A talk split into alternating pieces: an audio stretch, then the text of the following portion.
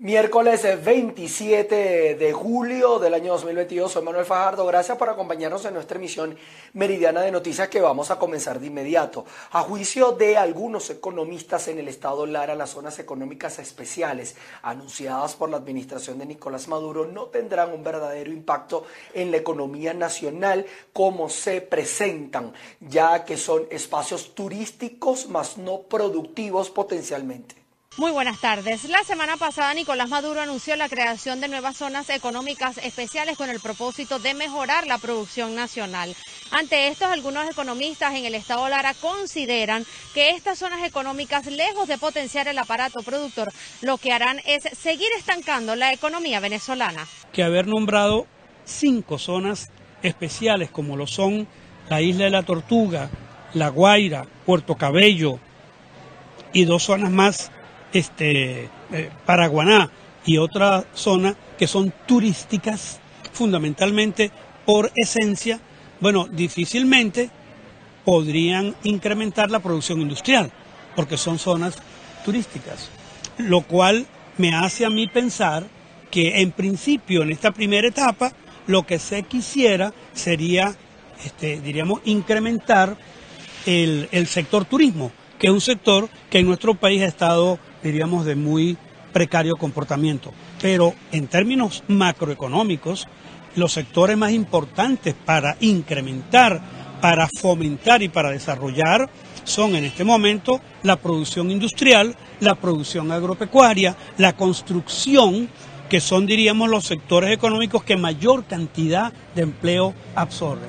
Entonces, me da la impresión, repito, este, con el debido respeto, que han debido escogerse no sé si lo harán más adelante, otras zonas, otras zonas como Barquisimeto, como Valencia, como Maracaibo, como Maracay, este, como este, eh, el oriente, eh, las ciudades importantes como en los Andes, para que en verdad podamos pasar de esta fase de hiperinflación que afortunadamente concluyó a finales del año pasado y pudiéramos entrar tentativamente en una fase de lenta y progresiva recuperación económica. Los especialistas en la materia consideran que las zonas económicas especiales deben tener una alianza junto con el sector privado que ha solicitado en muchas oportunidades un engranaje con el Ejecutivo Nacional precisamente para contribuir con el aparato productor nacional. Estos economistas consideran que estas zonas lo que pueden hacer es potenciar el sector turismo que está bastante degradado en Venezuela. Desde Barquisimeto en el estado Lara reportó para ustedes Andreina Ramos. Seguimos con más información. El vicerrector administrativo de la Universidad de Carabobo, José Ángel Ferreira, señaló que la realidad de la universidad venezolana es una sola y que a su juicio el Estado se ha encargado de ensañarse con presuntamente violar la autonomía universitaria. Gracias por el contacto, la autoridad universitaria alertó sobre la violación a la autonomía financiera, administrativa, organizativa y académica. Lo que estamos viviendo con la plataforma Patria, con ONAPRE, con el, retraso del bono vacacional es simplemente una violación a la autonomía universitaria planificada al más alto nivel. Todos sabemos que la universidad es protestataria por naturaleza, sabemos sus condiciones, el espacio crítico que es, pero aquí lo que está pasando es una cosa muy sencilla. Se está violentando la autonomía universitaria y con ello acabando con el estado de bienestar de la comunidad. El artículo 9 establece cuatro cuatro autonomías, la financiera, la organizativa, la administrativa y la académica. La financiera no tengo mucho que hablar, tenemos más de tres años sin ejecutar los presupuestos, tres años, así de sencillo. Y cuando la pandemia no llegó absolutamente un centavo para acá. La organizativa tiene que ver con nuestras nuevas propias, cosas tan elementales como decidir vacaciones colectivas, vacaciones individuales ya no existen. Tenemos un año con la plataforma Patria que nos quitó el poder sobre la nómina y esto trae muchos problemas porque hay muchísima gente que no cobra quincena tras quincena y se acabó el retroactivo. Hace cuatro meses nos impusieron el instructivo NAPRE que viola la comisión colectiva y por ende la constitución. El bono no llega. Entonces, estas decisiones eran antes nuestras porque era autonomía organizativa y esto se acabó. Y en ese mismo contexto está el proceso de salud. Tenemos cinco años sin, sin servicios de salud de HCDM cuando antes teníamos esas partidas y con ellos se fue accidente, se fue funeraria, se fue farmacia, se fue un montón de cosas esas. ¿Qué es eso? Autonomía organizativa. La autonomía administrativa también está violada, señores. ¿Qué ¿Cuál es la autonomía administrativa? La elección de las autoridades. Yo tengo nueve años pasados en el cargo, tuve cuatro años que fue mi periodo y de hace nueve años no hay elecciones. O sea, nos quitaron la soberanía, la autonomía administrativa que era simplemente las elecciones y también nos las quitaron. Entonces nos han afectado la financiera, la organizativa y la administrativa y lo único que nos queda es la académica. Y la académica obviamente, afortunadamente, como la tenemos que podíamos dar clase a distancia, es que podemos dar foro, es que podemos hacer investigación y eso todavía nos ubica en los rankings. Somos competitivos, pues todavía a nivel de América Latina, gracias a Dios. Entonces es un llamado de alerta. Por Dios, aquí lo que está en juego es acabar un modelo de universidad exitoso que está representado por apenas 12 universidades y que esas son las 12 universidades que tienen cierto rango de autonomía y esa autonomía estamos a punto de perderla. Ferreira reiteró que lo que está en juego es un modelo de universidad exitoso representado por 12 universidades venezolanas. Desde el estado Carabobo, región central de Venezuela, reportó para ustedes Ruth Laverde. La Asociación de Profesores de la Universidad de los Llanos, Ezequiel Zamora, ha convocado a elecciones en Barinas, Cojedes, Apure y Portuguesa. Todo esto para renovar la directiva gremial y seguir luchando por sus derechos para elegir la junta directiva de Apuneyes, tanto la principal como la de las cuatro seccionales, en virtud de que estamos haciendo un, eh, vamos a cumplir ya el mandato de renovación de sus autoridades que tienen desde el año 2012 sin posibilidad de renovación por las circunstancias que ya conocemos. En este caso, pues velar por los beneficios de los profesores, tanto desde el punto de vista salarial como académicos y como de seguridad y salud, así como velar por la calidad académica también de la institución, porque también es, un, es una de las, de las misiones que debe tener todo gremio, velar por la calidad, en este caso, de la educación. Como ustedes, como todos saben, hemos, hemos sido un gremio que ha sido bastante eh, lastimado en cuanto a, nuestros derechos fundamentales y por ello estamos ahora constituyéndonos ya de nuevo para renovar las autoridades y acometer las funciones que nos corresponden. Estas elecciones tienen previstas para el mes de octubre, posiblemente sean el 5 de octubre, estamos a la espera de que el cronograma electoral definitivo nos sea suministrado una vez que hicimos ya un ejercicio nos vamos hasta el estado Bolívar porque se va a llevar a cabo el segundo zonal sindical del oriente de Venezuela, en el que van a participar organizaciones laborales que denuncian una presunta persecución por parte de la administración de Nicolás Maduro. Buenas tardes, gracias por este contacto. En este segundo zonal se reunirán por lo menos 46 organizaciones sindicales de los estados Anzuategui, Monagas, Bolívar, del Tamacuro y Sucre. Se discutirán los grandes temas de las luchas sindicales de esta zona del país. Estamos hablando de la persecución, la decaída producción en las industrias y también las precarias condiciones laborales de los empleados. En esta organización, la cual se va a estar realizando el 13 de agosto en estas instalaciones, en el Colegio de Ingenieros. Muchos dicen que no podemos estar juntos, que no nos podemos organizar. Aquí estamos demostrando que no es así, que sí podemos hacerlo. Y este gobierno está claro y por eso trabaja tanto en tener a los trabajadores dispersos, porque sabe que unidos somos la fuerza y somos la esperanza de los cambios que se necesitan. Bien, durante este pronunciamiento, el dirigente sindical Rubén González hizo un llamado a las organizaciones internacionales, específicamente a la comisionada para los derechos humanos de la Organización de Naciones Unidas, Michelle Bachelet. Nosotros desde acá, y aprovechando la oportunidad, le hacemos un llamado a los organismos internacionales. ¿Qué van a hacer los organismos internacionales en Venezuela? Nosotros estamos esperando que pasen de la retórica a los hechos concretos. No es posible que Michelle Bachelet dice que lo lamenta lo que está aconteciendo en Venezuela. Michelle Bachelet, tú tienes que entender que aquí hay una aberración y una dictadura dirigida por Maduro que no les respeta el Estado de Derecho en nuestra amada Venezuela. Ahora, Caricán, ¿qué vas a hacer? ¿Qué va a hacer Caricán? Ya se le están acabando los laxos ¿Cuándo realmente vas a hacer la investigación de los crímenes de lesa humanidad que acontecen en Venezuela y que realmente sigue la persecución sistemática? Los dirigentes sindicales aseguran que la situación de los empleados en Venezuela no ha mejorado y que ellos continuarán realizando reclamos y protestas. Es la información que tenemos a esta hora desde el Estado Bolívar. Sigan con más en el estudio. Y el Sindicato de Trabajadores del Sector de la Salud en el Estado Falcón denunciaron el presunto hostigamiento por parte del Ministerio del Poder Popular para la Salud. Sí, muy buenas tardes. Establecemos este contacto desde la entrada principal del Hospital Universitario de Coro. El día de hoy, trabajadores del sector salud se concentraron para elevar su voz en rechazo a presuntos amedrentamientos por parte de recursos humanos del Ministerio del Poder Popular para la Salud. Vamos a conversar con Teodoro Dovale, quien es presidente de CIRTRA Salud Falcón. Bueno, sí, hoy nosotros estamos protestando la presunta y supuesta situación de este señor licenciado Ulises Rojas, eh, de Recursos Humanos del Ministerio del Poder Popular para la Salud, que viene eh, arremetiendo contra la dirigencia sindical y contra los trabajadores del, del sistema. ¿Ustedes tienen pruebas?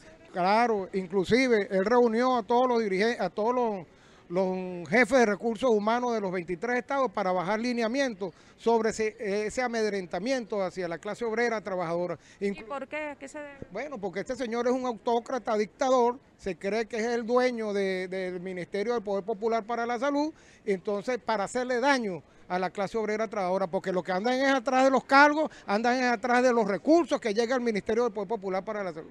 Yo quiero tomar la palabra del vicepresidente Diosdado Cabello del partido, donde dice que hay que denunciar a estos funcionarios. Bueno, hoy el sector salud del Estado Falcón está denunciando a este autócrata, a este dictador que tiene el Ministerio del Poder Popular para la Salud, porque es un señor que está haciéndole daño a los trabajadores y las trabajadoras y a la dirigencia gremial y sindical del sector salud. Por otro lado, señor presidente de la República, es hora ya de eliminar ese instructivo de la Oficina Nacional de Presupuestos y es hora de eliminar ya el memorando circular 2792 del Ministerio del Poder Popular para el Trabajo, porque elimina nuestras convenciones colectivas. Bien, muchísimas gracias. Escuchamos declaración de Teodoro Dovale, presidente de CIRRA Salud Con esta información continuamos con más de la emisión meridiana de Noticias BPI TV. Le cuento que los habitantes de Nurucual, en el estado Sucre, en el oriente del país, deben movilizarse hacia otras localidades de esa región para ser atendidos en casos de emergencia médica. El ambulatorio de la zona no cuenta con los insumos necesarios ni tampoco con profesionales de la salud. Un saludo amigos de BPI TV, establecemos el contacto desde el estado Sucre.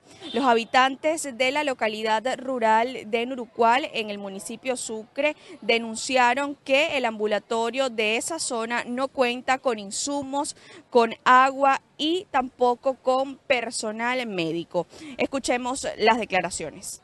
Este ambulatorio necesita la recuperación en toda su totalidad es importante agregar que se realizaron las bricomiles, una de las brigadas de salud que ha emanado el Ministerio del Poder Popular para la Salud y el presidente de la República. Esta, se necesita la recuperación inmediata de este ambulatorio porque de verdad eh, ha hecho, este, le han robado muchas cosas, eh, tanque, todos sus, insumos médicos, necesitamos médicos en esta comunidad. Es importante que el gobernador del estado Sucre, nuestro almirante Gilberto Pinto, haga alusión a esta necesidad de nuestra comunidad Nurucuán. Tenemos mucho tiempo sin médicos, igualmente eh, medicamentos que es muy importante que traigan para esta comunidad porque eh, la infraestructura está, sí, tenemos una enfermera y gracias a Dios, personal. ¿Cómo? ¿Qué servicio están prestando aquí? Este, solamente eh, vacunas nada más. Y, ¿Hasta dónde tienen que ir ustedes para ser atendidos? Hasta Santa Fe y el hospital de, eh, de Cumaná. Se necesita más que todo el techado en toda su totalidad porque tiene hueco, está muy podrido. Todo eso se necesita. Los ciudadanos solicitaron al gobierno regional y municipal la intervención a la brevedad posible de este centro de salud, ya que para atenderse deben movilizarse hacia el poblado de Santa Fe o viajar a la capital del estado Sucre, Cumaná, que queda aproximadamente a 40 minutos de distancia. Este es el aporte informativo que tenemos a esta hora desde el oriente del país. Reportó para ustedes Andrea Fabiani.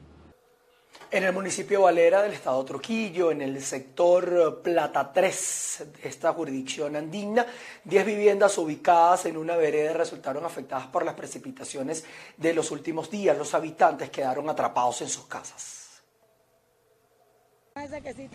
Saludos, hacemos este contacto desde el estado Trujillo. Me encuentro en el municipio Valera, específicamente en la urbanización Plata 3, donde 10 viviendas resultaron afectadas por fuertes precipitaciones ocurrido la tarde de ayer, a eso después de las 5 y 30 de la tarde. Nosotros nos vinimos al lugar para conversar con algunos de sus habitantes. Tres casas fueron las que se vieron más afectadas y conocer qué era lo que había sucedido y eh, la pérdida de las fachadas de su vivienda. Buenos días, su nombre y apellido. Buenos días, soy Moraima Mateus, formo parte de, soy la líder de, calle responsable de este sector, sector 4 de, la Urbanización Libertador. Resido en la tercera casa del lado, del lado izquierdo. El estruendo inicial fue a, las 6 y 10 minutos de la tarde. Se desplomó la tercera y segunda casa frente cerca de las dos primeras casas y como a los, en breves segundos, como a los 10, 15 segundos, se desploma la tercera, que es la segunda casa, de, de a mi derecha. ¿Qué pensaron ustedes en ese momento? Yo inicialmente pensé fue en el vecino de al lado, que es un adulto bastante mayor, de casi 90 años, sordo porque él se la pasa en la parte superior de su casa. Y dije, ay, ¿qué le pasaría al señor Paredes? Dios mío, que le cayó algo encima. Cuando salgo, miro hacia mi derecha no pasó nada y cuando miro al frente veo el portón de mi casa abierto y veo que la cerca de enfrente pues obstaculizó, fue la barrera frente a mi casa. De inmediato este, comienzo a gritar porque la lluvia no nos dejaba escucharnos a, unos vecinos de otro. Este, ¿Cómo están? ¿Hay alguien, algún herido? Nada, a Dios gracias. No hubo pérdida humana, simplemente material. Y me comuniqué de inmediato con autoridades gubernamentales regionales y municipales. Aquí se encontraban realizando un trabajo de agua servida. Sí, este, desde hace 15 días aproximadamente se está haciendo el embaulamiento de las aguas negras que ya socavaron. Este, quiero aclarar por este medio, y disculpe usted que, que abuse, de que las cercas no se cayeron producto del trabajo de los trabajadores de la alcaldía bolivariana de Valera sino producto de que no tenían este, las bases inicialmente que deben tener inicialmente, sino que estaban una cerca pegada de la otra. Entonces, este, repito, los términos técnicos que utilizan los expertos, hubo el efecto dominó. Me recosté en, en uno y todos caímos. Afortunadamente las personas no fueron afectadas y están dándoles la atención. Lo único es que no podemos salir, como usted pudo vislumbrar, tuve que para poder salir hasta acá, tuvieron que ayudarme y me tuve que poner zapato calzado adecuado. Muchísimas gracias. Esta, este es el relato que nos brinda una de las personas afectadas. Afortunadamente no hay pérdidas que lamentar. Protección Civil y también gobierno municipal y regional están brindando la atención oportuna de estas familias que eh, la tarde, noche de ayer vivieron este momento. Es importante resaltar que esto queda en una vereda, por el lado de allá no hay salida, entonces ellos se les impide poder hacer el tránsito de sus viviendas y de verdad fue una tarde, noche bastante eh, de terror para ellos y y, con nervios por haber quedado encerrados en su vivienda cuando esto ocurrió, producto de las fuertes precipitaciones. Es la información que nosotros tenemos desde el estado de Trujillo, les reportó Mayra Linares. Comunidades del norte del estado Zulia denuncian faltas en los servicios públicos en sus comunidades fronterizas, lo que origina un deterioro en su calidad de vida. Establecemos el presente contacto desde el estado Zulia. Los habitantes del sector Guareira en el municipio fronterizo de Mara denuncian el abandono por los tres niveles de gobierno. Resaltan que solo ven a las autoridades gubernamentales en épocas de elecciones. Entonces ellos no han venido por aquí, no han cumplido con su promesa porque aquí necesitamos agua, necesitamos, aquí peleamos por una manguerita de una pulgada, que eso asiste a varias casas. Entonces tenemos que sortear, sortear cada todos los días. O sea, un día toca otro, un día toca otro, un día toca otro, sucesivamente.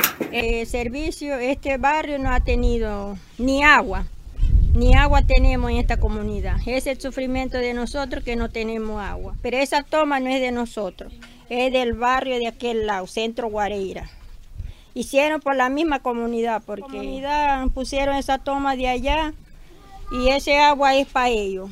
Bueno, eh, entonces estamos beneficiados de esa, de esa toma, pero no todos los días. Pero no es de nosotros, es del otro barrio. Parece que tenemos que comprar esa toma para que no echen el agua así de vez en cuando, no todos los días, de vez en cuando. Tenemos que pedirle permiso al dueño del agua para que no, llene este, la, lo que tengo, que tenemos aquí para el agua. Los habitantes del municipio fronterizo de Mara esperan una mejor atención por parte de los entes gubernamentales en el tema del suministro de servicios públicos. Aseguran que la mayor cantidad de los habitantes de estos sectores son niños y adultos de la tercera edad. Es la información que podemos aportar desde el Estado Zulia, reportó María Carolina Quintero. Les cuento que hasta ahora se realiza un evento donde se analizan las exportaciones entre Venezuela y Canadá y justamente el vicepresidente de Fede Cámaras, Adán Celis, ha recalcado la importancia que tiene la exportación de distintos rubros para la economía nacional. Escuchamos.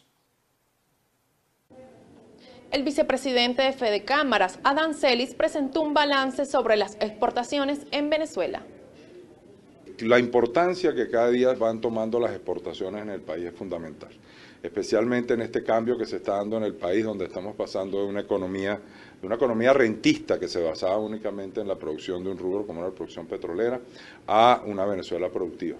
Y, el papel que juegan los exportadores en, en esa Venezuela productiva es fundamental.